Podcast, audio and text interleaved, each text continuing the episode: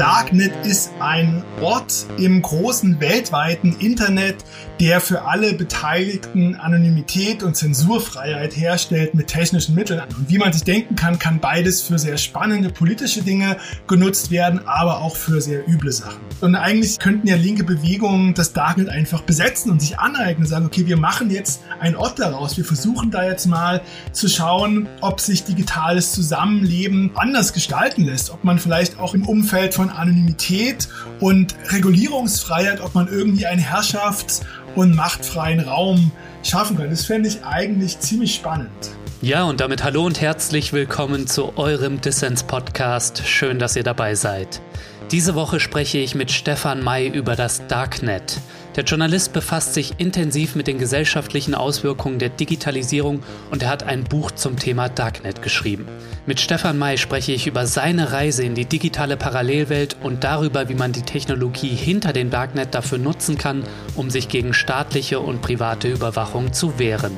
Mein Name ist Lukas Andreka, ich wünsche euch viel Spaß mit Dissens.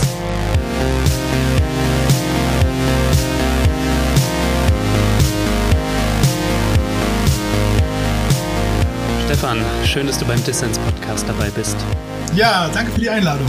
Ja, wir wollen uns über das Darknet und seine Widersprüchlichkeiten unterhalten. In der öffentlichen Diskussion begegnet uns das Darknet ja als Teil des Internets, auf dem man nicht so leicht zugreifen kann und in dem hauptsächlich Illegales und Widerwärtiges passiert. Stefan, du hast dich ausgiebig im Darknet bewegt. Was ist dir da begegnet? Das öffentliche Bild, das ist nicht so ganz falsch. Vieles davon ist illegal, aber aus ganz unterschiedlichen Gründen und auf eine unterschiedliche Art ist es legitim oder illegitim, was da passiert. Und dass alles widerwärtig ist, das stimmt nicht. Das Darknet ist ein sehr widersprüchlicher Ort, mhm. aber es ist auch sehr politisch spannend und ich habe zu meiner großen Überraschung gemerkt, dass auch sehr wichtige Akteure von der linken Zivilgesellschaft im Darknet vertreten sind. Ja, sehr schön. Über all das wollen wir uns natürlich noch detaillierter unterhalten. Du befasst dich ja als freier Journalist mit digitalen Technologien und deren Einfluss auf Gesellschaft. Warum interessiert dich eigentlich das Darknet so? Weil es gibt ja schon im Clearnet, sage ich mal, ne? also im Anführungszeichen normalen Internet genug Phänomene, mit denen man sich befassen kann, wenn es eben um Technologien und deren Einfluss auf Gesellschaft geht und umgekehrt.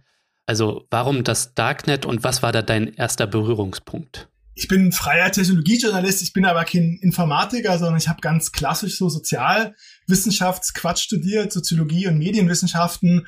Und ich habe von Anfang an gesellschaftspolitisch auf das Internet geschaut, wie sind da die Machtverhältnisse, was gehört wem und was mhm. bedeutet es. Und da bin ich früher oder später, war im Grunde genommen klar, dass ich aufs Darknet stoße und irgendwann habe ich dann das erste Mal über das Darknet geschrieben und habe da so ein bisschen äh, Feuer gefangen und fand das sehr, sehr spannend und bin da recherchemäßig immer tiefer reingegangen. Ja, du hast auch ein Buch zum Thema geschrieben. Darknet heißt es. Ähm, Untertitel Waffen, Drogen, Whistleblower, wie die digitale Unterwelt funktioniert. Für dein Buch bist du tief in die digitale Parallelwelt des Darknets eingetaucht. Nimm uns doch mal mit auf deine Reise, die du da erlebt hast. Was war vielleicht die aufregendste Geschichte, die dir begegnet ist? Die aufregendste Geschichte in dem Sinne, dass da mein Herzklopfen am größten war, war, als ich versucht habe, mit Marktplatzbetreibern ins Gespräch zu kommen, also mit Betreibern von Drogenmarktplätzen. Ich hatte damals eine Geschichte für das Ärzteblatt über Medikamentenhandel im Darknet geschrieben und dachte mir, ich versuche einfach mal alle zwölf, damals zwölf relevanten Marktplätze anzuschreiben. Ich habe geschaut, gibt es irgendwelche Admins, die man anschreiben könnte oder kann man irgendwo ein Ticket erstellen und habe die gefragt, ob ich die interviewen kann. Fünf davon hatten mir geantwortet, zwei haben mir dann am Ende sehr detailliert geantwortet, unter anderem äh, Alphabay, das war damals sowas wie das Amazon des Darknets, der größte Drogenmarktplatz mhm. und das war ziemlich aufregend. Die hatten auch so eine Art Pressesprecher, der war am Anfang erst so ein bisschen pöbelig und irgendwie hat mich so ein bisschen voll gepöbelt, dass ich nur zu faul bin zum Recherchieren und den deswegen Fragen stellen und irgendwann haben die sich doch mit mir unterhalten. Die wollten dann erstmal checken, ob ich tatsächlich Journalist bin. Und als ich sie dann überzeugen konnte, haben sie mir sehr ausführlich geantwortet. Und ich habe dann daraus auch so ein kleines Interview View gebastelt und das war ziemlich spannend. Das Interview ist dann leider nicht im Buchanhang erschienen, äh, wie das eigentlich geplant war, weil kurz bevor das Buch in Druck ging, ging dann die Nachricht rum, dass der Marktplatz hops genommen wurde von der Polizei und dann stand ich einfach vor einem ethischen Dilemma als Journalist. Es wäre ein, ein, toller Scoop gewesen, das Interview drinnen zu haben. Aber ich hatte mir gedacht, also eigentlich müsste ich jetzt den Marktplatzbetreiber fragen, ob unter den neuen Bedingungen er weiterhin will, dass das Interview erscheint. Und ich dachte mir, wenn jemand im Gefängnis ist, kann man eigentlich nicht davon ausgehen, dass der eine selbstbestimmte äh, Entscheidung treffen kann. Und deswegen hatte ich dann schweren Herzens das Interview rausgenommen. Und das war aber tatsächlich ziemlich spannend mhm. und aufregend. Du hast ja nicht nur mit ähm, Betreibern illegaler Marktplätze gesprochen im Darknet, sondern auch zum Beispiel mit Ermittlern. Davon liest man auch in deinem Buch, äh, wie die Behörden im Darknet agieren und auch mit Leuten, die das Darknet für Politikarbeit benutzen. Vielleicht kannst du da mal uns einen Ausblick geben. Was waren das so für Leute, mit denen du dich für dein Buch unterhalten hast?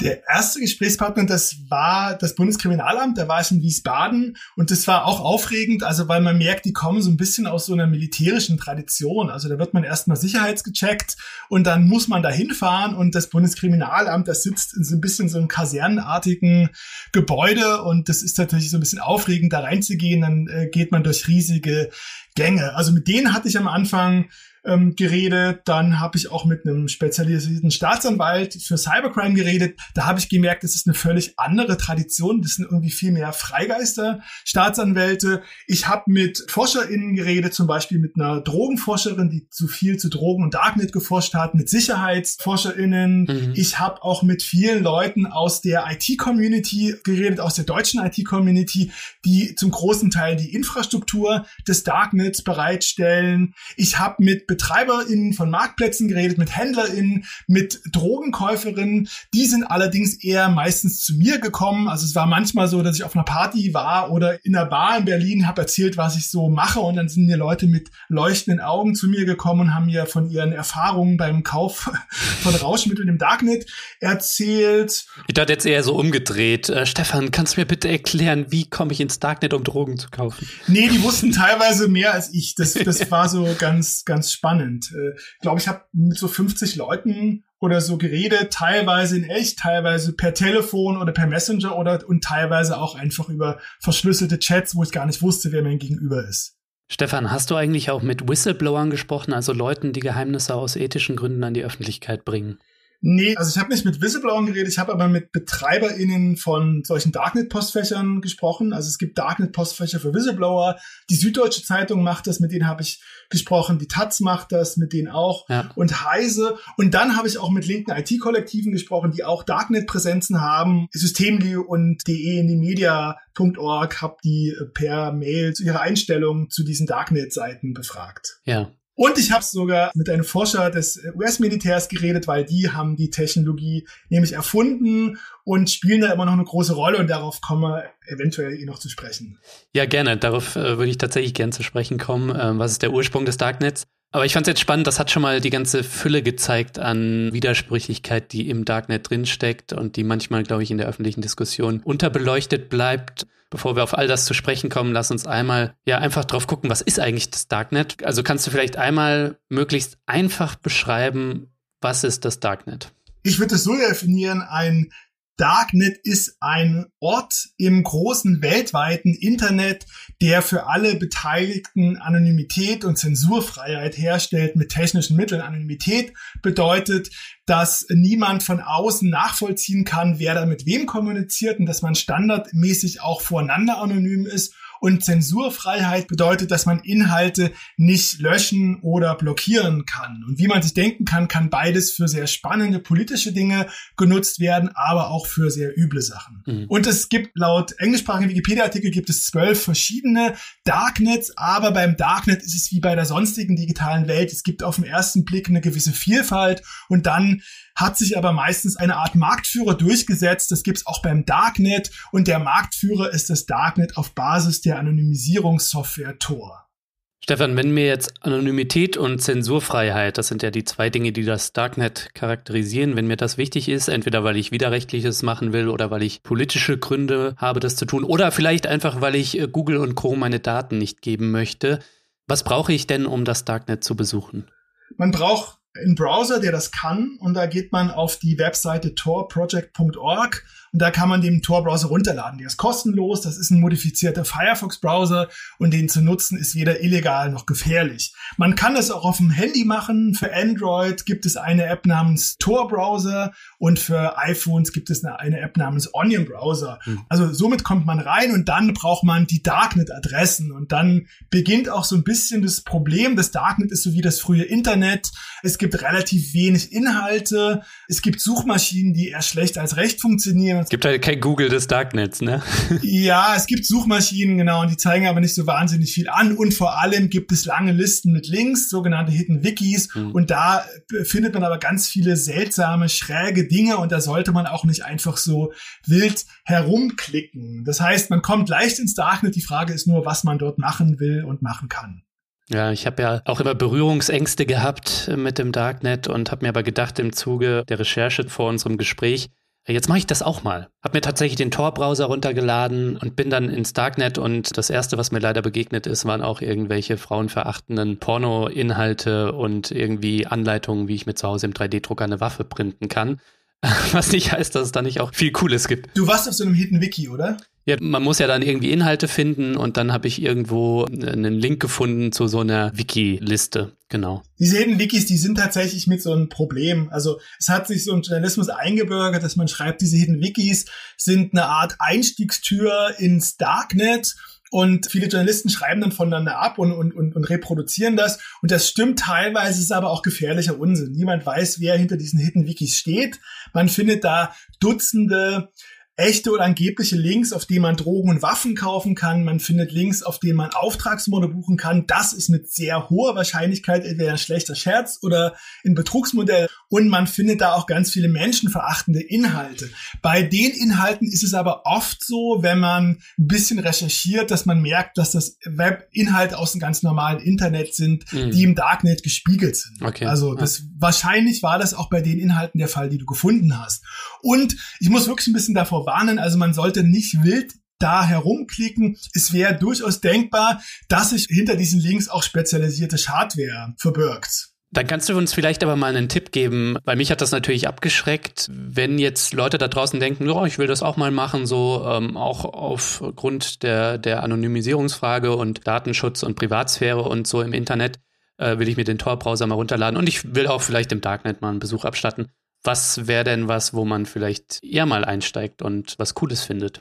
Man findet über den Wikipedia-Artikel, ich glaube, der heißt Hidden Services oder so, also sind so aufgelistet, was es für Darknet-Seiten gibt und man findet unten in den Weblinks, findet man eine Liste verlinkt von einem US-amerikanischen IT-Entwickler und Tor-Aktivisten namens Alec Muffet und der hat mal zusammengetragen, was es an so politisch interessanten Darknet-Seiten gibt. Da findet man Links zu Parallelpräsenzen von RiseUp und Systemly und zu Whistleblower-Postfächern und zu Parallelpräsenzen von der New York Times und BBC im Darknet. Und das ist so eine ganz nette Quelle, die man mal heranziehen kann, wenn man nicht auf diesen blöden Hidden Wikis rumklicken will, was man, wie gesagt, nicht einfach so machen sollte. Mhm. Und vielleicht noch ein Tipp, also für Leute, die sich tatsächlich mal so ein bisschen umgucken will, das macht Sinn, wenn man seinen Rechner so ein kleines bisschen abhärtet, weil es kann halt sein, dass man auf irgendwelche Seiten klickt, äh, wo sich dann Hardware auf den Rechner lädt und eine Möglichkeit, den Rechner zu schützen, ist, indem man auf dem USB-Stick ein, ein Linux-Betriebssystem hat und das den Rechner dann von diesem USB-Stick Linux-Betriebssystem aus startet. Dann ist es nämlich so, wenn man sich Hardware einfängt,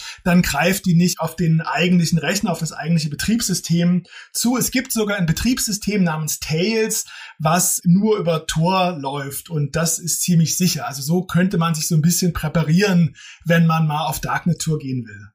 Das ist gut, dass du das noch sagst. Sicherheitshinweise, wie man sich sicher im Darknet bewegt. Ähm, das ist leider hier aber kein Technikberatungspodcast. Wir könnten darüber jetzt natürlich noch weiterreden und du könntest das weiter ausführen. Ähm, ich bin da auch ziemlich naiv. Ich steuere da immer naiv in solche Sachen rein und äh, merke jetzt gerade, vielleicht war das nicht so gut. Aber Stefan, kann man diesen Tor-Browser eigentlich, das ist ja, muss man ja vielleicht nochmal getrennt vom Darknet betrachten, oder? Also vielleicht kann man ja auch ähm, diesen Aspekt der Anonymis Anonymisierung, lässt er sich vielleicht auch ein bisschen loslösen vom Darknet? Nur das noch als kleine Fußnote und kann ich diesen Tor-Browser vielleicht auch benutzen, um im normalen Internet, im Clearnet irgendwie ein bisschen sicherer rumzusurfen? Also das Darknet, das basiert auf einem Anonymisierungssystem namens Tor. Tor heißt die Onion Router, der Zwiebelnavigator und dieses Zwiebelbild kommt daher, also es wird die IP-Adresse verschleiert. Das ist sowas wie eine digitale Postadresse und die wird dadurch verschleiert, dass Daten nicht direkt ans Ziel gehen, sondern über drei Verschleierungsstationen. Und das nennt sich quasi Zwiebelverschleierung, weil es diese Vorstellung gibt, bei der Zwiebel gibt es einen Kern und der ist von mehreren Zwiebelschalen umgeben. Und der Kern bei Tor, das ist die Identität der Nutzerinnen und Nutzer und die sind durch diese Verschleierungsstationen verhüllt. Und mit diesem Tor Browser, der auf Tor basiert, da kann man zum einen anonym und zensurfrei im normalen Internet surfen. Das heißt, man gibt in die Adresszeile des Tor-Browsers eine ganz normale Webadresse ein und dann schickt man seine Daten nicht direkt ans Ziel, sondern über drei solcher Verschleierungsstationen. Mhm. Das ist sozusagen die erste, die Hauptanwendung von Tor. Und die zweite Anwendung, das ist das Darknet. Und der Unterschied ist, also wenn ich mit dem Tor-Browser eine normale Webseite aufrufe, dann bin ich als Nutzerin anonym. Ich kenne aber die digitale Postadresse, die IP-Adresse der Webseite. Beim Darknet ist auch die Darknet-Webseite anonym. Und das sieht dann folgendermaßen aus. Also ich schicke meine Daten über drei Verschleierungsstationen los. Sie kommt allerdings nicht direkt bei der Darknet-Seite an, sondern bei einer Art toten Briefkasten. Und die Darknet-Adresse, die holt dann meine Daten über drei eigene Verschleierungsstationen ab. Das heißt, zwischen mir und der Darknet-Adresse liegen zweimal drei Verschleierungsstationen. Wir können blitzschnell miteinander kommunizieren, aber ich kann nicht rausfinden, wo sich die Darknet-Adresse technisch befindet und umgekehrt. Das ist quasi das ganze Geheimnis dieses ominösen Darknets. Es geht darum, auf beiden Seiten IP-Adressen zu verschleiern. Hm. Was ich mich dann noch so frage, das klingt ja alles super, dreifache Verschlüsselung wie bei einer Zwiebel. Aber wie sicher ist denn Tor? Kann ich mich denn vielleicht auch durch Unwissen oder durch Fehlverhalten auch de-anonymisieren? Man kann sich sehr gut de-anonymisieren, beispielsweise indem man ganz blöde Fehler macht, also auf die man quasi eigentlich auch von alleine kommen könnte. Also man, man geht irgendwo hin mit dem Tor-Browser, will anonym sein und postet dann aber einen Kommentar und gibt bei der Anmeldung seine E-Mail-Adresse an, die man ansonsten verwendet. Das kann, also das wäre quasi ein blöder Fehler. Es könnte sein, dass man den Tor-Browser irgendwelche Browser-Erweiterungen installiert. Der Tor-Browser ist ein Firefox-Browser und da gibt's alle möglichen Add-ons und da kann es auch sein, dass man sich dann quasi so ein bisschen Schadware in den Browser holt. Mhm. Und dann ist es so, dass Tor ist meiner Meinung nach das beste Anonymisierungssystem, was es momentan gibt. Es ist aber durchaus angreifbar und es ist angreifbar, umso mehr jetzt eine Behörde und Geheimdienst Daten aus dem normalen Internet hat, umso besser kann man auch Tor und damit auch das Darknet äh, knacken. Ja, danke für den kleinen Exkurs dahin, was eigentlich das Darknet ist und wie, wenn man daran Interesse hat, man eigentlich ins Darknet kommt. Stefan, was mich jetzt interessiert hätte, ist so ein bisschen, wie groß ist eigentlich das Darknet? Wie viele Menschen surfen eigentlich darin?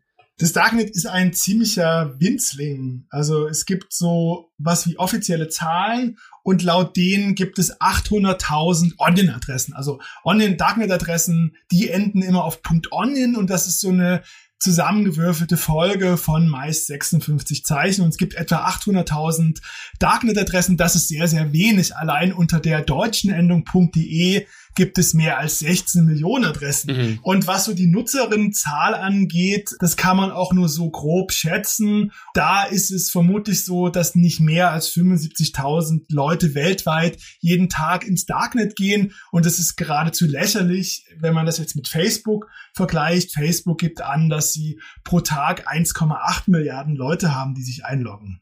Ja. Lässt sich eigentlich, Stefan, was darüber sagen, für was die Leute, die im Darknet surfen, die wenigen, die es tun, die Anonymisierung und ähm, die Zensurfreiheit da nutzen?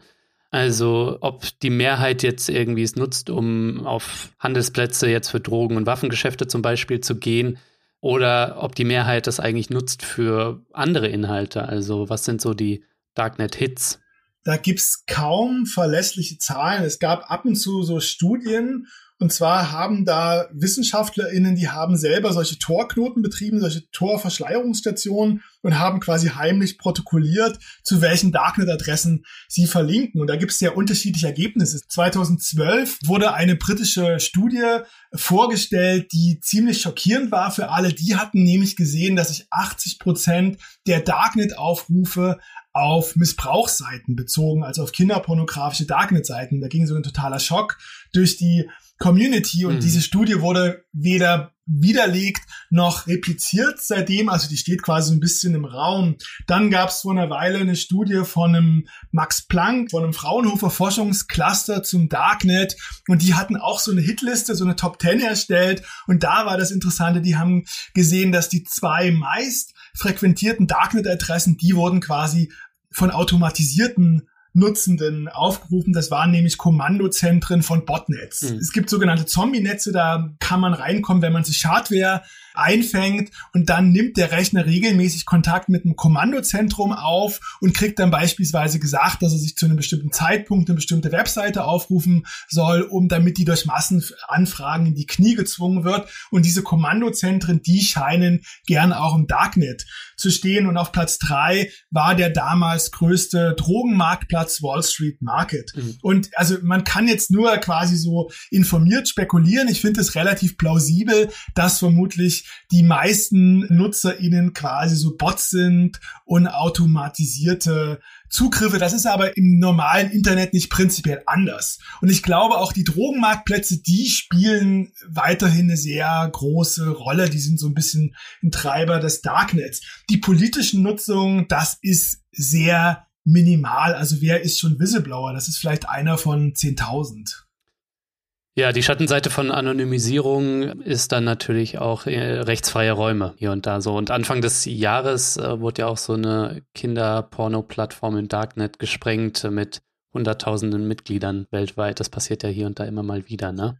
Ja, also diese Missbrauchsforen, die sind tatsächlich das größte Problem. Also man weiß immer nicht genau, wie viele da drauf waren. Das war auch bei dieser letzten Plattform so. Da gab es, glaube ich, 400.000 Profile. Aber da hat ja auch die Polizei gesagt, man kann daraus überhaupt nicht auf die Zahl der Nutzer schlussfolgern, weil die Plattform hatte selber in ihren Sicherheitshinweisen empfohlen, dass man sich für jeden neuen Besuch ein neues Profil anlegt, um sozusagen keine Spuren zu erzeugen. Also man weiß nicht genau, wie groß die sind. Man weiß auch nicht, in welchem Verhältnis diese Missbrauch Missbrauchsfuhren zum Missbrauchsgeschehen der sonstigen digitalen Welt stehen. Also auch Messenger und Facebook-Gruppen und normale Webseiten werden für Missbrauchs Bilder und Videos genutzt. Man weiß aber, dass die qualitativ was verändert haben, mhm. weil Darknet-Adressen lassen sich weder löschen noch blockieren und dieses Darknet ermöglicht quasi, dass es relativ stabile Communities gibt, auf denen sich jetzt Gleichgesinnte, also jeweils mit Anführungsstrichen, gegenseitig darin bestärken, dass es okay wäre, was sie tun, indem sie Bilder und Videos tauschen, indem sie sich anstacheln, also neue Inhalte zu produzieren, das heißt neue Kinder zu vergewaltigen und das Darknet hat momentan keine Lösung darauf. Man kann Darknet-Adressen weder löschen noch blockieren. Man muss quasi darauf warten, dass die Polizei einfach physisch Zugriff auf die Server bekommt und die Hintermänner findet. Und es gibt immer mal wieder eine Diskussion, ob man eine Art Selbstregulierung einführt im, im, im, im Darknet und die wird aber sehr stiefmütterlich geführt und da gibt es jetzt auch keine Mehrheit dafür. Das heißt, faktisch gibt es keine Lösung, vor allem für diese schrecklichen Missbrauchsfuhren. Hm. Lass uns einmal darauf zu sprechen kommen, wo das Darknet eigentlich herkommt. Was ist der Ursprung des Darknets oder wer hat es eigentlich erfunden? Also erfunden hat, wie viele Sachen, nicht die Schweizer, sondern das US-Militär, genau auch wie das, ja. wie das normale Internet. Also es gibt eine Art Forschungszentrum der US-Marine, das Naval Research Laboratory, NAL, und da hat ein Mathematiker namens Paul Syverson 1995 angefangen, Tor zu entwickeln. Und er hat dieses Onion-Routing genommen und hat daraus versucht, einfach eine funktionierende Technologie zu machen.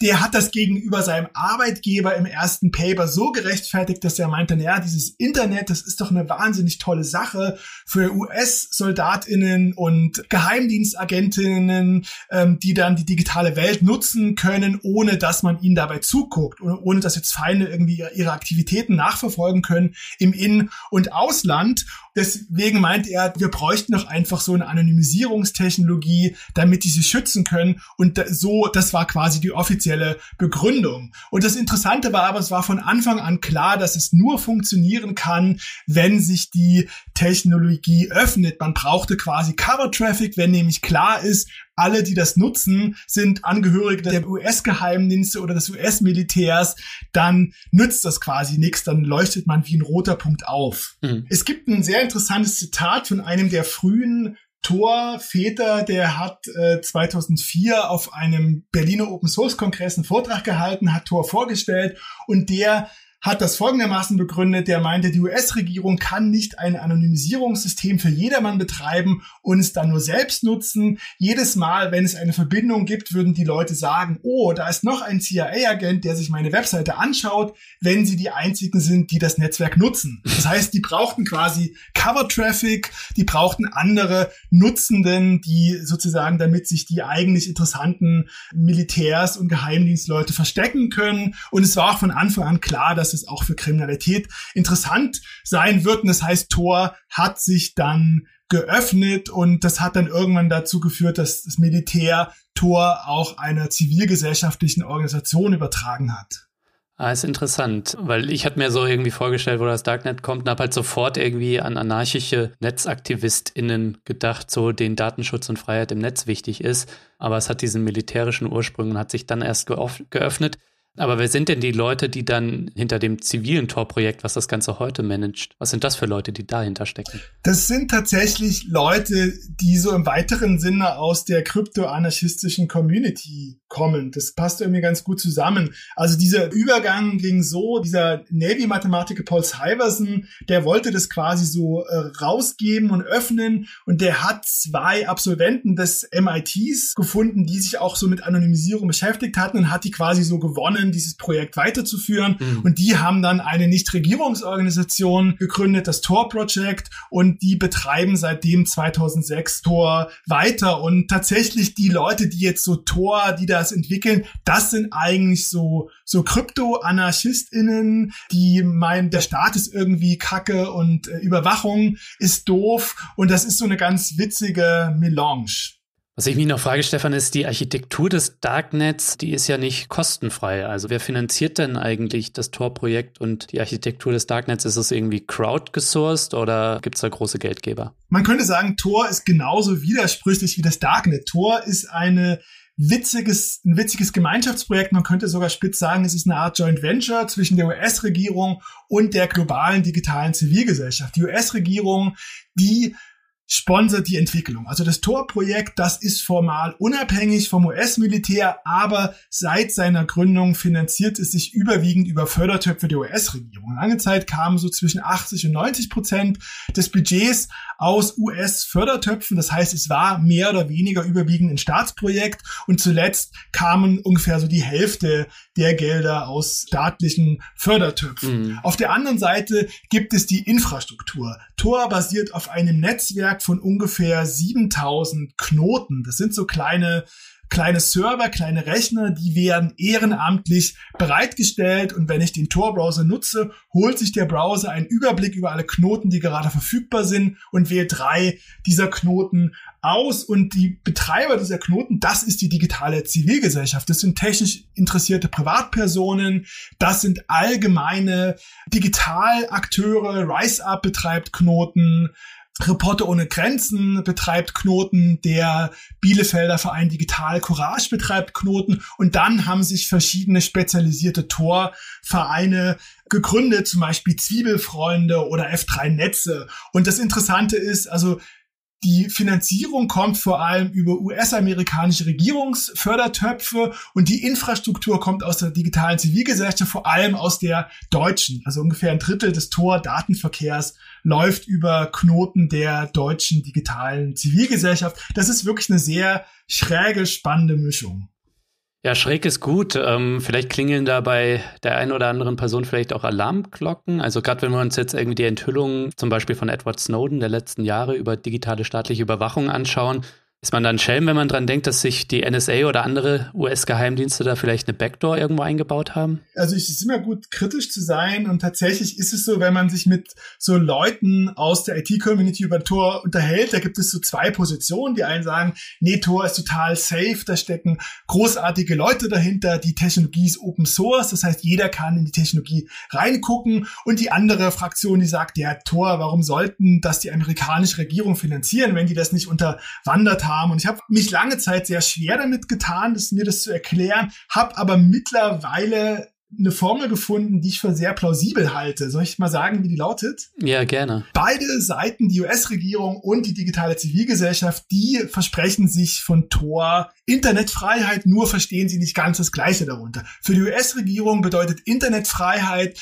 dass amerikanische Webseiten und IT-Unternehmen auf der ganzen Welt unzensiert Marktzutritt haben.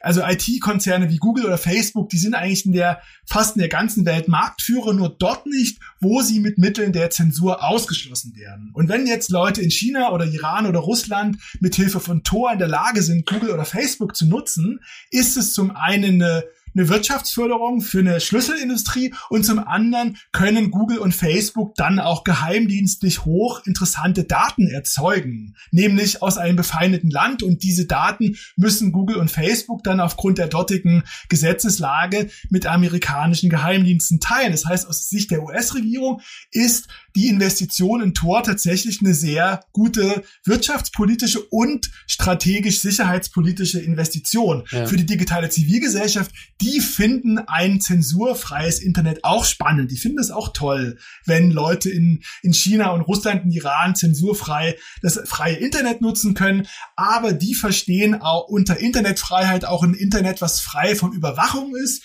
Und da äh, gibt es dann tatsächlich immer noch so ein bisschen Erklärbedarf, weil Tor gilt ja auch als wichtigster Gegenspieler staatlicher Überwachung und einer der dreistesten Akteure staatlicher Überwachung ist die NSA. Das heißt, da passt es dann vielleicht doch nicht so gut zusammen.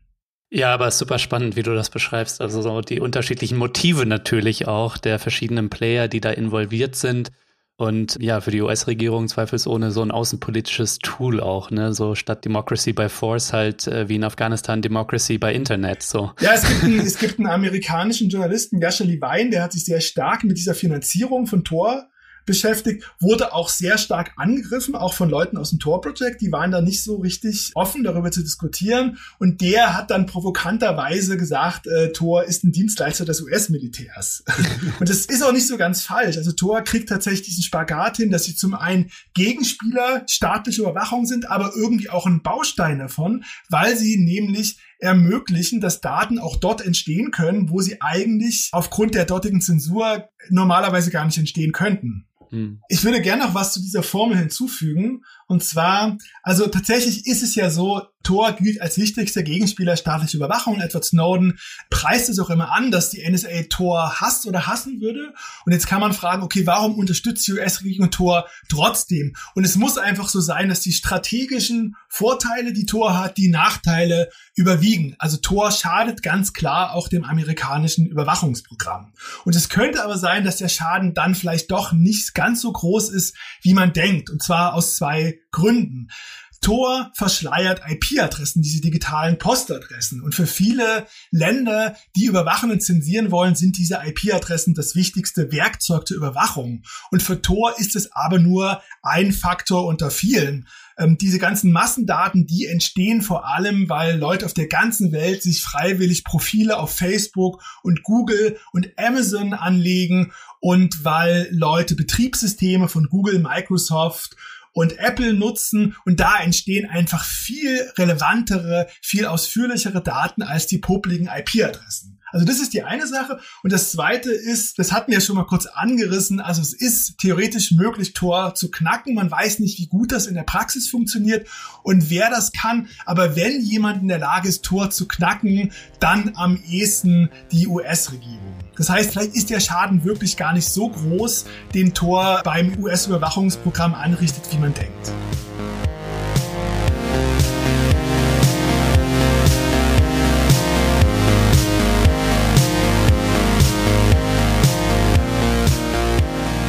So Leute, an dieser Stelle möchte ich wie immer allen Fördermitgliedern von Dissens danken, denn ich brauche den Support meiner Community, um für alle Menschen da draußen unabhängig und kostenlos senden zu können.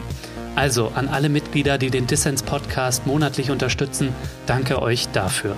Wenn dir dieser Podcast gefällt und du noch nicht dabei bist, dann werde doch jetzt Fördermitglied. Mitmachen kannst du schon ab 2 Euro im Monat und du machst damit Dissens nicht nur möglich, nein, es winken auch Goodies und du hast jede Woche die Chance auf coole Gewinne. Dieses Mal verlose ich ein Exemplar von Stefan Mays Buch Darknet, Waffen, Drogen, Whistleblower, wie die digitale Unterwelt funktioniert.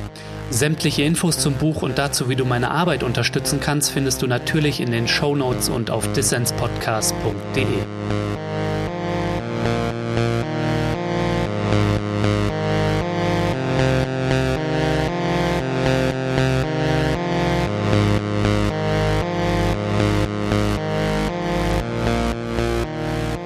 hörst den Dissens Podcast. Zu Gast ist der Journalist Stefan May.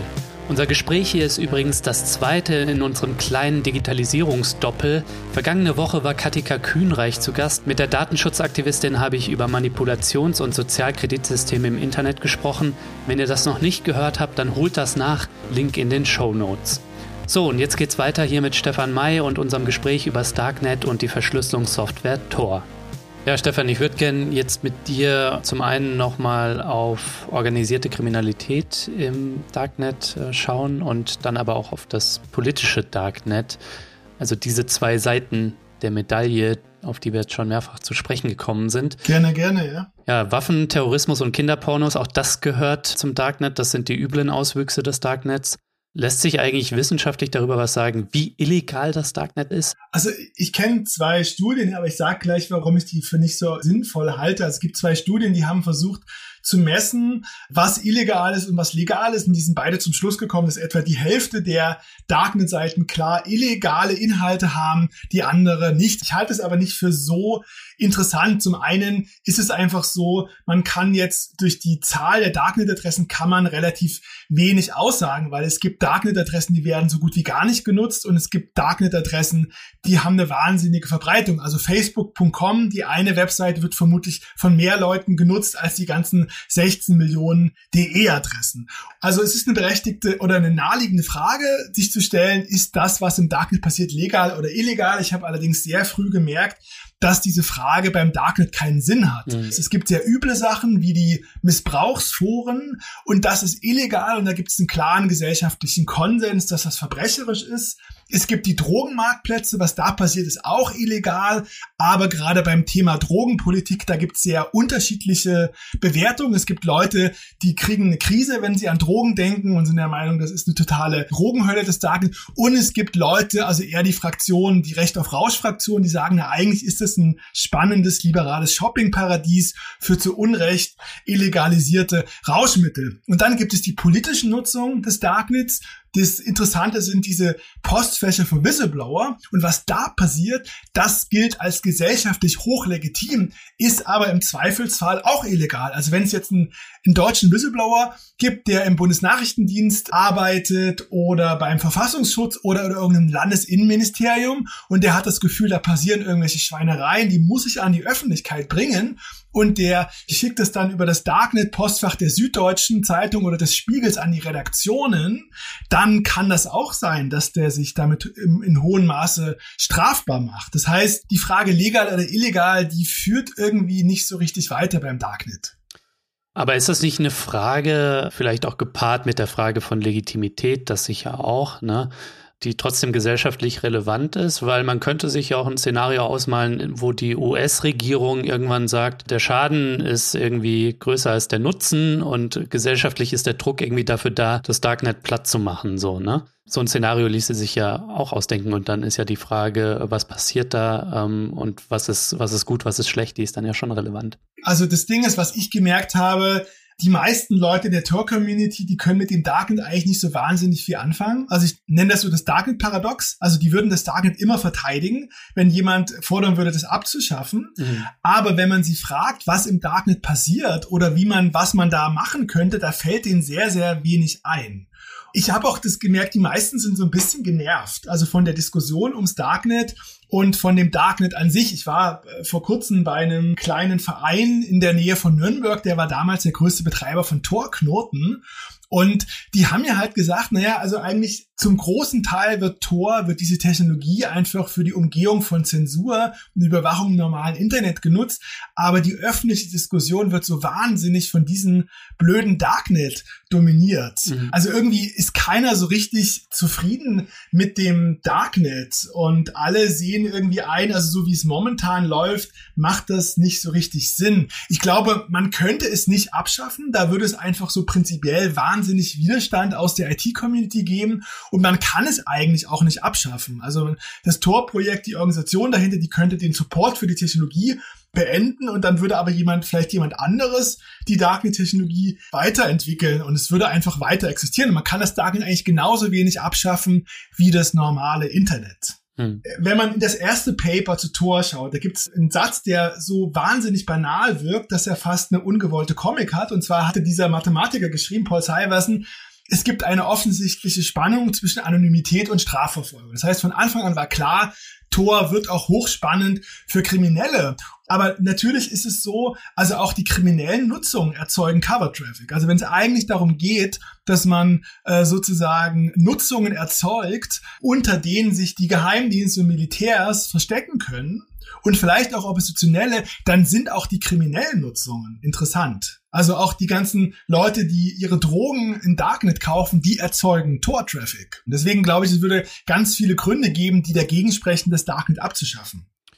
Ja, also man kann da natürlich auch die Diskussion aufmachen über Illegalität, Legalität von Drogen und so weiter. Das führt jetzt wahrscheinlich ein bisschen weit. Ich würde gerne trotzdem was zu diesen Drogenmarktplätzen sagen. Also was ich zu meiner Überraschung gemerkt habe, dass man in der Suchtforschung sehr differenziert drauf schaut. Es gibt da eine große sozialwissenschaftliche Drogensuchtforschung zu Darknet-Marktplätzen und die sind tendenziell eigentlich fast so ein bisschen Anhänger dieser Drogenmarktplätze. Die sagen nämlich, naja, es gibt durchaus gesellschaftliche Risiken, ist es für Kinder, Jugendliche, psychisch labile Menschen sehr viel leichter an Drogen zu kommen. Aber es gibt auch durchaus gesellschaftliche Chancen. Und zwar basiert es darauf, dass man in der Suchtforschung meistens äh, mittlerweile so eine, so eine Art Brille namens äh, Schadensminimierung, Harm Reduction aufhat. Man sagt sich, naja, die Leute konsumieren nun mal illegale Drogen, egal was der Staat macht, er kann sie nicht daran hindern. Und deswegen wäre doch spannend zu schauen, wie kann das möglichst ungefährlich geschehen. Und mhm. man könnte sagen, dass der Vertriebskanal Darknet die ungewollten Folgen der Illegalisierung von Drogen abmildert. Es wird ähm, sicherer, es wird sicherer, weil die Leute nicht keinen direkten Kontakt mehr mit Dealern haben. Sie gehen nicht mehr in die Wohnung eines Dealers oder einen Park, sondern sie kaufen per Klick.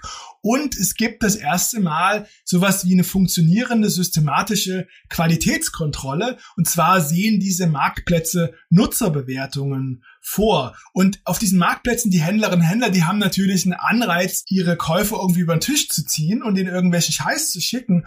Aber wenn Sie im Geschäft bleiben wollen, dann achten Sie extrem darauf, dass die Qualität stimmt und vor allem, dass es keine gefährlichen Verunreinigungen von Drogen gibt. Und diese gefährlichen Verunreinigungen, die sind tatsächlich eines der großen Probleme beim einfach illegalen äh, Rauschmittelvertrieb. Und da bietet das Darknet tatsächlich eine Art von Lösung an, nämlich diese eingebaute Qualitätskontrolle. Und das sieht man tatsächlich auch so in der Suchtforschung. Das ist eine äh, gibt es echt so ganz interessante äh, Forschung dazu. Ja, ja, verstehe mich nicht falsch, Stefan. Also ich bin auch ein Kritiker unserer Drogenverbotspolitik und setze da mehr auf Mündigkeit und Prävention und solche Dinge. Ähm, wir hatten hier im Podcast auch mal äh, eine Folge zum Thema Drogenpolitik mit Franz Hausmann, dem Autor von Koks am Kiosk, Fragezeichen. Da ging es genau um die Themen. Wünschenswerter fände ich es natürlich, wenn äh, das Ganze, wie zum Beispiel jetzt in der Cannabis-Diskussion, dann äh, staatlich lizenziert und dann auch eben qualitätsmäßig gut äh, abgegeben wird. Ja, ja, genau. Das finde ich dann mit Blick darauf wünschenswerter. Aber es ist interessant auch mit Blick eben auf die Situation jetzt dann, diese Ambivalenzen dieser illegalen oder illegalisierten Markt Marktplätze im Darknet dann sich anzuschauen. Aber lass uns einmal drauf schauen, bevor wir dann wirklich auf das politische Darknet, ist ja auch super spannend zu sprechen kommen, wie denn die Ermittlungen der Strafverfolgungsbehörden im Darknet ablaufen. Das hast du dir nämlich auch angeschaut und mit Ermittlern gesprochen und ich stelle mir das so als ein Katz- und Maus-Spiel vor. Dann wird auf der einen Seite aufgerüstet und dann reagiert die andere Seite wieder. Also wie müssen wir uns das vorstellen? Technische Ermittlungen, die sind so sehr schwierig. Also man kann nicht IP-Adressen, also man kann nicht diese digitalen Postadressen nehmen und die sich einfach übersetzen lassen. Das geht im Darknet per Definition nicht.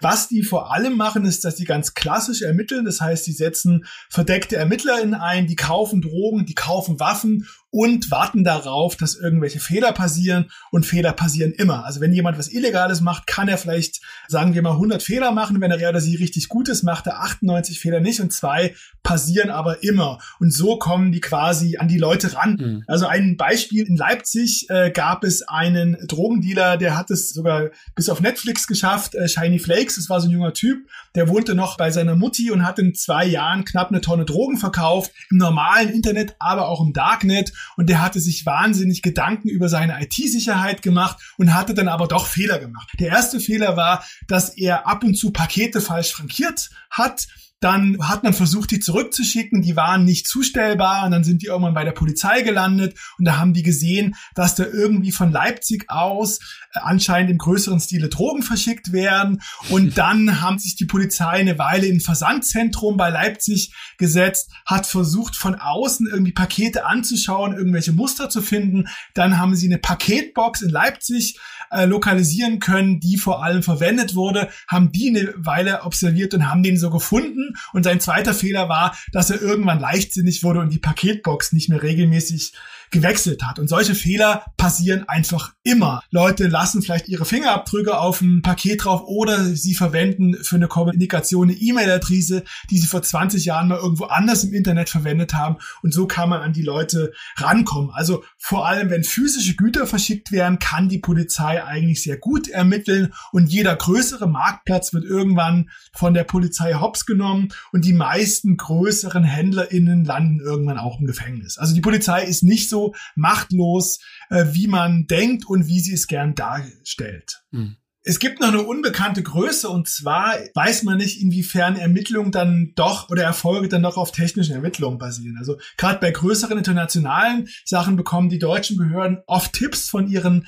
amerikanischen oder australischen äh, Geheimdienstfreundinnen und da weiß man einfach nicht, wo die das herhaben. Es kann sein, dass sie einfach besser, intensiver ermittelt haben oder dass sie vielleicht doch in der Lage sind, zielgerichtet bestimmte Darknet-Adressen zu überwachen auszulesen oder bestimmte Internetanschlüsse zu überwachen. Das weiß man einfach nicht und das verraten die einem natürlich auch nicht, wenn man danach fragt. Du hast jetzt schon beschrieben, dass Ermittler hier äh, Waffen, Drogen etc. kaufen dürfen. Was dürfen sie denn nicht? Also die deutschen Behörden, die dürfen in gewissen Grenzen Straftaten begehen, aber nicht schwere Straftaten. Also sie dürften beispielsweise Waffen kaufen, aber nicht Waffen verkaufen. Das ist besonders relevant bei den Missbrauchsforen. Also die dürfen sich auf diesen Foren einloggen, dürfen da quasi Nutzer äh, simulieren, dürfen vielleicht auch chatten, aber sie dürfen nicht ihrerseits Bilder hochladen. Mhm. Also weil sie dann quasi Kinderpornografie anbieten würden. Und das ist bei diesen Foren tatsächlich ein Problem. Die haben nämlich oft äh, so dieses Prinzip, dass Nutzer, wenn die rein wollen, müssen die Kinderpornografie hochladen also um zum einen zu zeigen, dass sie dazugehören und zum anderen auch, um die Arbeit für Ermittler schwieriger zu machen. Und das ist tatsächlich für deutsche Ermittler ein Problem. Und da wird aber auch an rechtlichen Lösungen gearbeitet. Also äh, seit einer Weile ist es möglich, dass die mit KI erstellte, quasi künstlich erzeugte kinderpornografischen Bilder verwenden und hochladen dürfen. Okay, interessant, ja. Und diese Grenzen sind aber meiner Einschätzung nach praktisch nicht so ein wahnsinniges Problem. Also die deutsche Polizei, die darf bestimmte Sachen nicht, aber es läuft einfach sehr viel, also über internationale Zusammenarbeiten. Und wenn dann die deutsche Polizei mal was nicht darf, dann fragen die vielleicht die, die niederländischen oder die australischen Behörden. Ich glaube, da gibt's in der Regel irgendwelche Lösungen, um das quasi so elegant zu umschiffen. Ja, Stefan, ich würde gerne mit dir ähm, jetzt auf die politische Seite des Darknets schauen, denn die Überwachungsfreiheit im Darknet oder in der Tor-Technologie lässt sich natürlich äh, nicht nur für Illegales und Widerwärtiges wie Kinderpornos nutzen, sondern eben auch, um Anonymität und Zensurfreiheit herzustellen, ja, um sich Fall. politisch zu betätigen. Vielleicht kannst du einmal schildern, für was wird denn das Darknet politisch genutzt, hierzulande, aber auch international? Ich habe mich bei meinen Recherchen quasi versucht, wie mit einer Lupe auf die Suche zu begeben und irgendwelche politischen Inhalte zu finden. Und ich war am Anfang so ein bisschen frustriert und habe kaum was gefunden und habe dann aber doch ein paar Sachen entdeckt. Ich stelle das mal kurz vor. Also Gerne. was ich leider so gut wie nicht gefunden habe, sind Darknet-exklusive Inhalte. Ich hatte die, die Vorstellung, dass es da vielleicht hunderte ganz tolle Blogs und Wikis und Foren von Oppositionellen aus dem In- oder aus dem Ausland gibt oder von linken Bewegungen, die es nur im Darknet gibt und nirgendwo anders. Und das findet man so gut wie nicht. Also wenn man politisch interessante Inhalte im Darknet findet, dann merkt man meistens relativ schnell, dass es Inhalte aus dem normalen Internet sind, die da gespiegelt sind. Mhm. Was ich politisch interessant fand, war, waren Darknet-Programme. Also es gibt Programme, die bieten keine Webinhalte an, sondern die haben diese Darknet, diese Onion-Adressen eingebaut, um ganz besonders viel Anonymität zu bieten. Und die funktionieren immer so, man lädt sich das Programm runter und dann erzeugt es auf dem PC oder auf dem Smartphone eine Darknet-Adresse und über die kommuniziert man dann. Das meiner Meinung nach spannendste ist OnionShare, also onionshare.org und das ist ein Programm, damit kann man Dateien tauschen. Das erzeugt auf dem eigenen Rechner eine Darknet-Adresse, die schickt man dann jemand anderen und der kann oder die kann die mit dem Tor-Browser aufrufen. Und dann kann man in diese Darknet-Adresse auf dem eigenen Rechner eine Datei reinziehen, die kann der andere runterladen oder man kann daraus ein Postfach machen und dann kann der andere einem was zukommen lassen. Man kann sogar über OnionShare einen Darknet-basierten temporären Chatraum einrichten. Und das finde ich eine spannende spannende politische Anwendung und es wurde auch explizit mit einem politischen Anspruch entwickelt. Dann gibt es einen Darknet-basierten Android Messenger, der keinerlei Daten irgendwo erzeugt. Da kommuniziert man von der Darknet-Adresse auf dem eigenen Gerät mit der Darknet-Adresse auf dem Gerät des Gegenübers. Das ist funktional so ein bisschen eingeschränkt. Es gibt es nur für Android.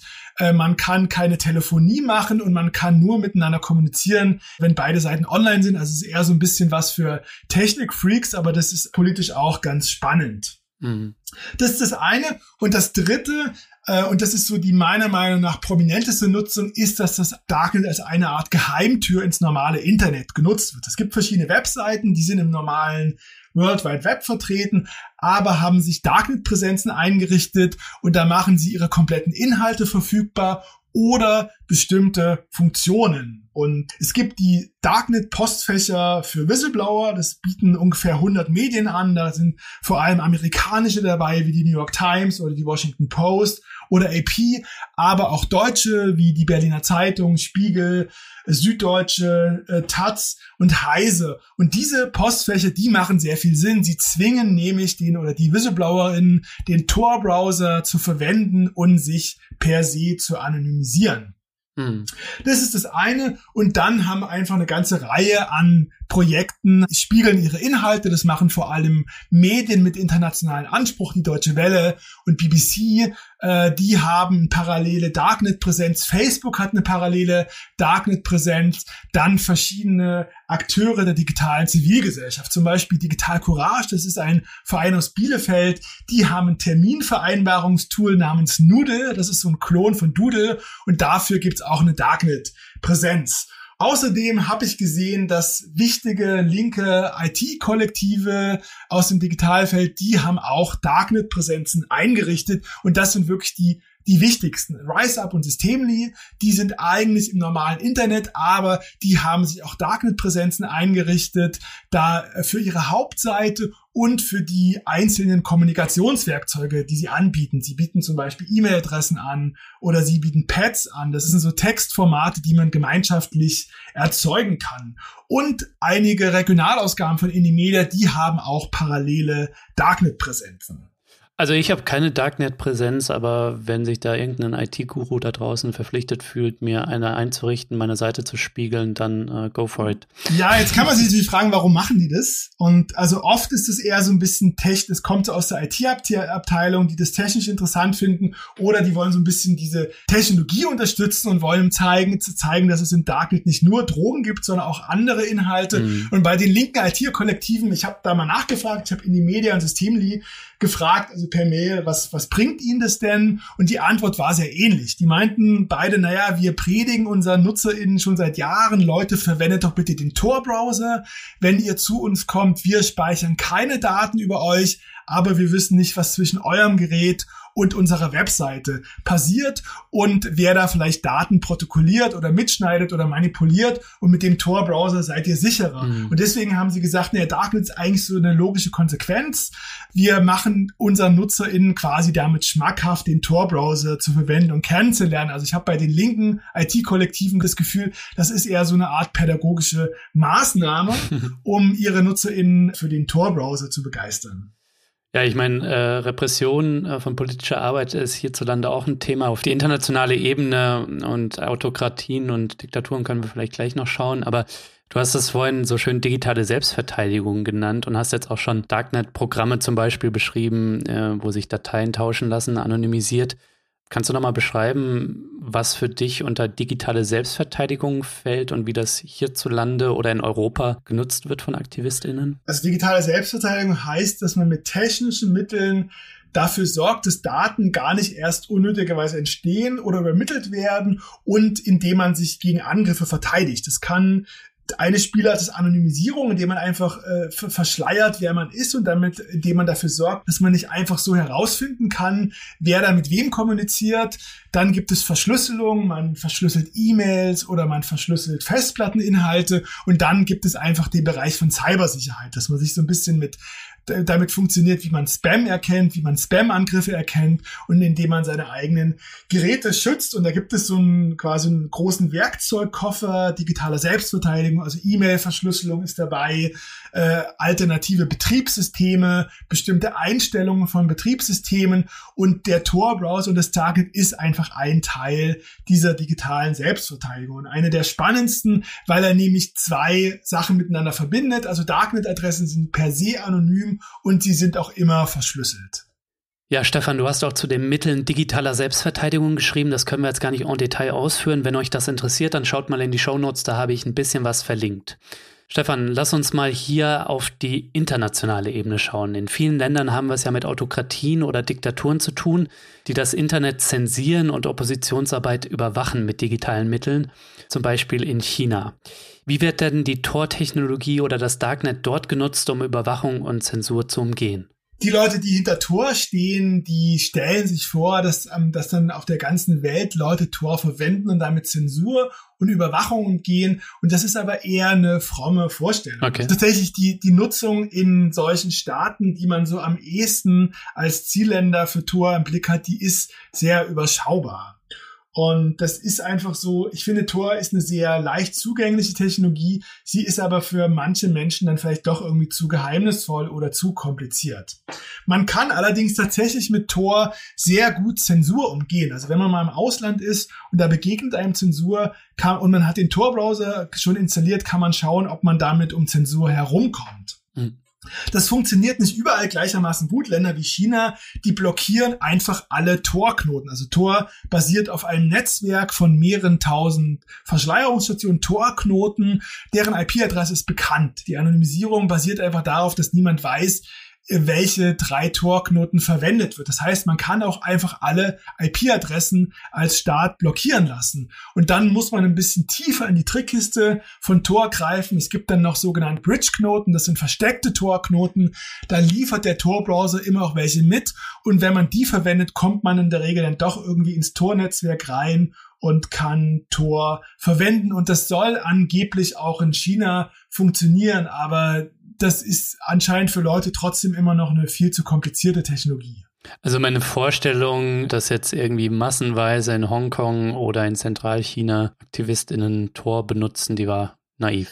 Genau, also es gibt eine Statistik von Tor und äh, da wird angegeben, dass 2,6 Prozent der Tor-Nutzenden aus China kommen. Das ist relativ überschaubar, wenn man sich vor Augen führt, wie groß die Internet-Community in China ist. Das wird tatsächlich vor allem im Westen genutzt. Es ist einfach eine westliche Technologie. Und ich bin mir ehrlich gesagt auch nicht sicher, ob ich das jetzt quasi Leuten aus China einfach so empfehlen würde. Das Problem ist, also man kann mit Tor Zensur umgehen, aber wenn die Regierung dann doch rausfindet, dass man Tor verwendet, kann es einfach sein, dass man alleine deswegen ins Gefängnis kommt. Das heißt, es ist auch nicht so ganz das ist tatsächlich auch nicht so einfach, äh, solche Technologien dort zu nutzen. Ja. Also man kann übrigens diese Anti-Zensur-Funktion, also das ist relativ schwer, die hier zu replizieren, weil wir haben ja zum Glück keine politische Zensur. Ähm, es gibt momentan, es gibt doch sowas wie, wie Internet-Sperren, also die man theoretisch als Zensur bezeichnen könnte oder auch nicht. Und zwar, es gibt ja so illegale Film- und äh, Serien-Streaming-Seiten und die werden, äh, zurzeit werden die von einigen Internetanbietern blockiert. Und wenn man dann mit dem Tor-Browser diese Webseiten aufruft, dann kann man die tatsächlich sich anzeigen lassen. Also da kann man sozusagen recherchemäßig sich anschauen, wie diese Anti-Zensur-Funktion von Tor, wie das abläuft. Stefan, du befasst dich ja auch mit gesellschaftspolitischen Fragen und den gesellschaftspolitischen Auswirkungen von Technologie. Mit Blick auf das Darknet stellen sich da aus meiner Sicht ja vielleicht verschiedene gesellschaftliche Normenkonflikte in Bezug auf digitale Grundrechte. Also so die Fragen, welchen Wert messen wir Anonymität bei, welchen Transparenz, das stellt sich ja zum Beispiel auch im normalen Internet mit Hasskommentaren und so weiter. Wir haben auch immer wieder mal Klarnamendiskussionen. Was sind da denn so aus deiner Sicht die wichtigsten normativen Konfliktlinien, die wir mit Blick auf das Darknet ja uns anschauen können? Die große Frage beim Darknet ist ja, ist Anonymität gut oder schlecht? Und da, da kann ich mich jetzt auch nicht entscheiden. Also Anonymität ist nicht per se irgendwie positiv oder negativ. Anonymität ist toll, wenn es um unterdrückte, marginalisierte Gruppen gibt, äh, die sich verstecken können oder wenn es um Gruppen gibt, die irgendwie jetzt von Hass bedroht sind und Angriffsflächen minimieren können. Mhm. Anonymität wird aber problematisch, wenn einfach das dann von Akteuren von Hass genutzt wird, um Leute anzugreifen. Und da ist das Darknet tatsächlich auch problematisch. Da ist das Darknet, äh, man könnte auch so sagen, sowas wie eine tickende Bombe. Ich habe mal geguckt, inwiefern das Darknet auch von Nazis oder von Terroristen genutzt wird. Und da gibt es so anekdotische Nutzungen. Beispielsweise hat Atomwaffendivision, das ist eine amerikanische Nazi-Terrorgruppe, also die haben eine Darknet-Präsenz mhm. und äh, theoretisch wäre es möglich, dass es im Darknet-Präsenz unfassbare widerliche, faschistische, menschenverachtende Seiten gibt, die vielleicht viel genutzt werden und an die man einfach nicht rankommt. Und äh, das heißt, Anonymität und Zensurresistenz ist nicht per se was Positives. Warum es so positiv bewertet wird, auch von mir, ist, dass es einfach eine Art von Abwehrreaktion ist auf diese Übergriffe, die seit einfach seit Snowden so im Bewusstsein sind, dass man merkt, also digitale Technologien ist auch eine gewaltige Datensammelei durch Unternehmen und auch durch Staaten. Und das ist einfach wahnsinnig gefährlich. Und deswegen hat Anonymität einfach in der IT-Community und bei mir auch so einen großen Stellenwert. Das ist aber weder positiv noch negativ. Also, ja. Auch die Bilanz des Internets an sich fällt gemischt aus. Einerseits bietet es natürlich enorme Freiheiten und Informationsvielfalt. Andererseits haben wir Überwachung durch Konzerne und Regierungen und auch rechten Hass. Also ich bin mir ehrlich gesagt nicht sicher, ob die Bilanz des Internets und Digitalisierung so negativ ist. Also ich meine, es gibt halt diese grauenhaften Dinge, die seit Snowden bekannt sind und dann diese ganzen Hassgeschichten, die darauf basieren, dass rechte Kräfte und Bewegungen das Internet nutzen. Und ich glaube, wir vergessen aber leicht, weil wir uns daran gewöhnt haben, wie großartig einfach digitale Technologien sind. Es ist großartig, dass man auf alle Arten von Informationen Zugriff hat. Es ist für alle Arten von Minderheiten interessant. Ich bin schwul. Ich bin sehr froh, dass ich mit dem Internet aufgewachsen bin. Mhm. Also ich hatte ja. anders als 50 Jahre vorher nie das Gefühl, ich bin der Einzige auf der Welt, sondern ich habe mich auf Romeo.com eingeloggt und habe gesehen, ich bin noch nicht mal im Umkreis von 50 Metern ja. der Einzige. Und dann ist es einfach großartig, dass jeder und jede einfach Medium werden kann. Also auch du kannst ohne nennenswerten Kapitaleinsatz, kannst ein Medium starten, was potenziell von der ganzen Welt gehört werden kann. Das war auch vor 30 Jahren undenkbar. Also ich würde schon sagen, das ist einigermaßen ausgeglichen. Und ähm, ich glaube, das, was passiert, ist im Grunde genommen auch ein alter Hut. Also jede Technologie in jedes Medium wird am Anfang irgendwie so emanzipatorisch und von linken Bewegungen genutzt. Und sobald es gesellschaftlich relevant wird, mischen sich auch die, die großen Machtakteure dort ein, fangen an, das zu nutzen. Auch Rechte fangen an, das zu nutzen, so dass man sich irgendwann die Frage stellen kann, okay, ist jetzt die Bilanz tatsächlich positiv oder negativ? Und ich bin aber der Meinung, es ist ausgeglichen, weil einfach diese Möglichkeiten immer noch großartig sind. Mhm. Und ich bin übrigens der Meinung, also sobald das Darknet gesellschaftlich relevanter wird, wird es dem Darknet genauso passieren. Dann werden irgendwann auch die Akteure, die großen Akteure, die IT, die Konzerne, die Regierung werden sich viel stärker mit dem Darknet beschäftigen und das für eigene Zwecke nutzen und auch Rechte werden das für ihre Zwecke nutzen. Also der Hauptgrund, warum jetzt Nazis noch nicht so im Darknet aktiv sind, ist vermutlich, dass das Darknet einfach noch ziemlich irrelevant ist und die einfach wissen, dass sie viel mehr Leute erreichen, wenn sie ihre Propaganda-Videos auf YouTube hochladen, als wenn sie irgendwelche Darknet-Seiten eröffnen, die niemand besucht. Ich würde da auch in allem zustimmen. Ähm, war auch nicht meine Intention äh, zu sagen, das Internet ist nur schlecht. Äh, überhaupt nicht. Das Internet ist ganz großartig. Aber es stellt sich immer die Frage mit Blick auf die Zukunft, wie können wir es noch cooler gestalten? Ne? Also Blick auf Datensouveränität, ähm, auf Gemeinwohl zum Beispiel. Und auch mit Blick auf das Darknet, da wollte ich tatsächlich jetzt einfach nochmal konkreter nachhaken.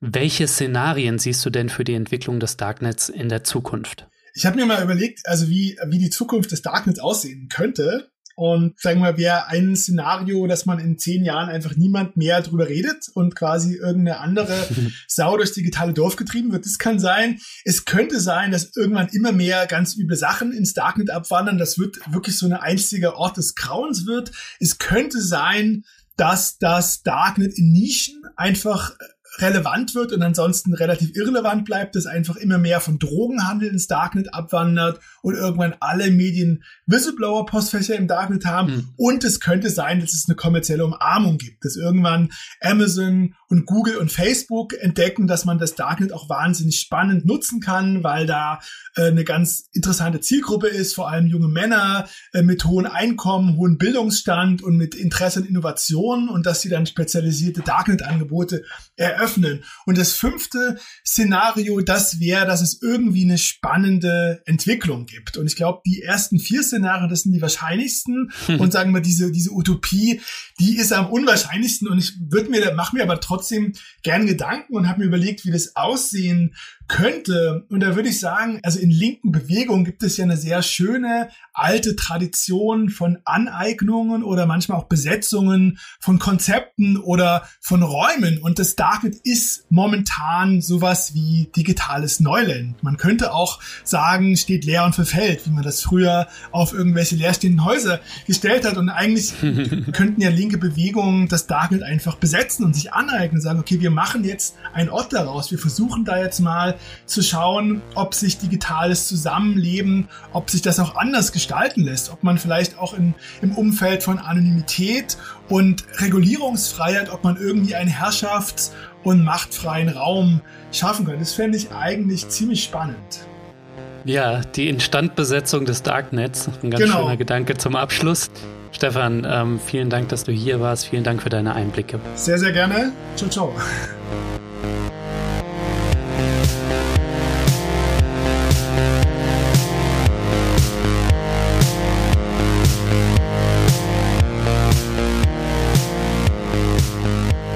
Ja, Leute, das war der Distance-Podcast für diese Woche. Ich bedanke mich bei euch allen, dass ihr am Start wart. Zu Gast war der Journalist Stefan May.